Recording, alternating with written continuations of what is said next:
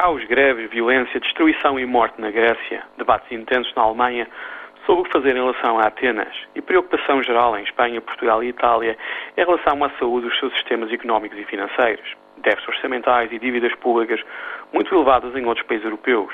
Há um ano e meio, as capitais e sociedades europeias olharam de uma forma quase triunfal para a crise financeira norte-americana. Na altura, acreditámos firmemente que os bancos e os governos europeus tinham sido muito mais responsáveis e prudentes do que Wall Street e Washington. Quem acreditou nisso enganou-se redondamente.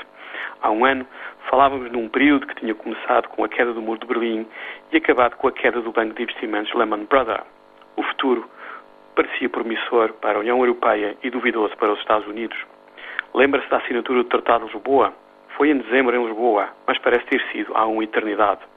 Todo o debate político, os medos e as incertezas que vemos nas sociedades europeias, esconde uma dúvida essencial. E a dúvida é saber se a zona euro vai conseguir sobreviver a médio prazo com as atuais regras legais.